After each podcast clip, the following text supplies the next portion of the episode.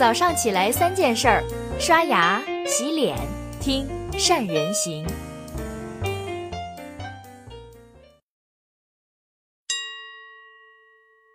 听众朋友，大家好，我是石老茂。说着念着，就到了秋后算账的时候，年末岁终，抓紧时间催收账款，应该成为企业最重要的工作。俗话说：“家有万贯，带毛的不算。”一场突如其来的非洲猪瘟，让大江南北的养殖户陷入了深深的绝望。人类首次基因编辑双胞胎的诞生，遭到了一百二十多位科学家的集体强烈谴责。包括人工智能在内的科学发展与应用，人类欣喜之余，满是忧心忡忡。白岩松说：“在雪崩面前，没有一片雪花是无辜的。雾霾笼罩的沃野平原，同样也没有谁能逃得开。逃不开的还有。”人是生而自由的，但无往不在枷锁之中。自以为是其他一切主人的人，反而比其他一切更是奴隶。人口红利消失殆尽，带来了老龄化问题，也成就了下一个产业的风口。养老、医疗、教育带来的资金压力，自然而然转嫁给了社保缴纳与税务征收。事实上，减免税与增加税收的矛盾，在庞大的国家机器面前是微不足道的。不能精简机构，裁撤庸员。减少公务人员数量与开销，只能治标不治本。企业守法经营，如实缴纳税收，相当于向政府购买服务。营商环境不应该是管理与被管理关系，纳税人应该得到应有的尊重。我们看刚刚过去的一周，粤港澳大湾区研究院发布了《2018年中国城市营商环境评价报告》。国家发改委等二十八个部门联合发布了关于对社会保险领域严重失信企业及有关人员实施联合惩戒的合作备忘录，对拒不缴纳社保费、未如实申报社保缴费基数、骗保等九种情形下，将遭到三十二项联合惩戒。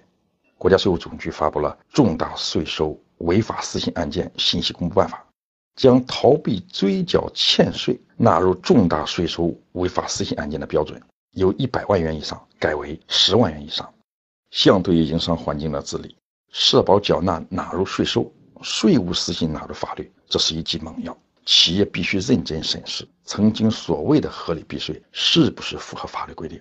几天前，联合国国际劳工组织宣布，二零一七年全球实际工资增长了百分之一点八，创造了十年来的新低。中国工资增长率超过了百分之五，过去十年增长了一倍。那么，二零一八年全球 GDP 预计达到八十四万亿美元，人均在一点一三七万美元。二零二零年，中国的 GDP 可以达到十七万亿美元，人均实现一万两千一百美元。我们说许多事儿不能讲平均主义。姚明和潘长江的平均身高是一米九六，能说明潘长江很高吗？贫富两极分化依然严重，吃不到平均的仍然是大多数。上周，中美领导人会晤。舆论喜大普奔，中美贸易战貌似尘埃落定。相比十年前，中国出口占 GDP 的比例已经从百分之三十下降到百分之十五，贸易摩擦对经济造成的伤害已经大大降低。但是它对人心的冲击比经济本身大。价值规律与话语权的博弈是人底心海底针，有水落石出的一天，但绝不是最后一天。世界是平的，相互依存，互相自走。热点话题是连续剧。进一步发展需要冷眼看世界，这不就在几天前，加拿大《环球邮报》发出报道，华为公司创始人任正非子女 CFO 孟晚舟在加拿大被捕，面临被引渡美国。如果前面京东刘强东身陷囹圄有迹可循，那么中兴事件之后，华为孟晚舟是不是莫须有？我们要拭目以待。美国选择这一时刻，针对华为五 G 的打压，时间是很准的。这个战术也是美国全球战略的一个表现。从人类命运共同体出发，对文明进步的追求，全人类应该大同小异。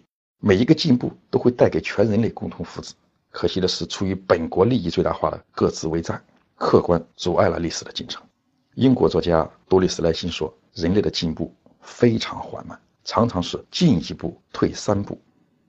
阻止社会进步的手段与伪君子的做法没有什么不同。”当事实对自己有利时，就强调事实；当法律对自己有利时，就援引法律；当道德对自己有利时，就鼓吹道德。企业家成为贸易战的牺牲品，真的让人毛骨悚然。京东、中兴、华为都是中国行业领军企业，尤其是华为，更是我们中小企业敬仰的榜样。上个月，华为在深圳举办了2018华为核心供应商大会。能够成为华为核心供应商的企业，其商业价值可想而知。我们从成为华为核心供应商的条款中，一起来探寻企业成长要具备的商业价值。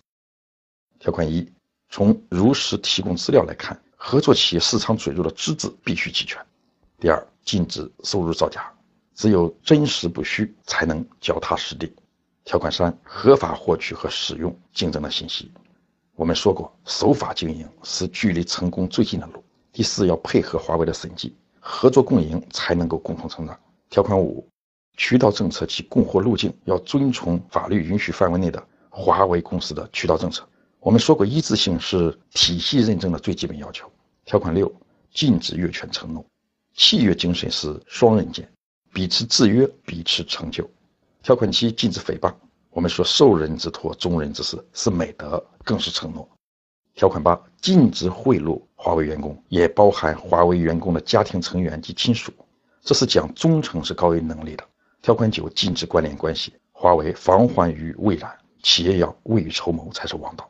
条款十，知识产权及保密的信息，合作伙伴应当尊重华为公司的知识产权，秘而不宣是企业彼此成就的最高境界。杨万里在《小行望云山》中写道：“祭天欲晓未明间，满目凄风总可观，却有一峰突然长，方知不动是真山。”华为就是真山。当市场回归正确的商业伦理，所有拥有商业价值的企业都能够屹立于群山之巅。再有三七二十一天，时间将进入新的一年，财富乘时间战车而来，如果没有经过你家门口，注定与你没有关系。企业要强强联合，首先要成就企业自身的商业价值。中小企业要从寻找到成功的参照物，成为参照物，超越参照物入手，发展才能更快，效果才能更好。追随成功者，成功还会远吗？好了，本周的分享就到这里。祝华为好运，祝中国经济前程似锦。谢谢，再见。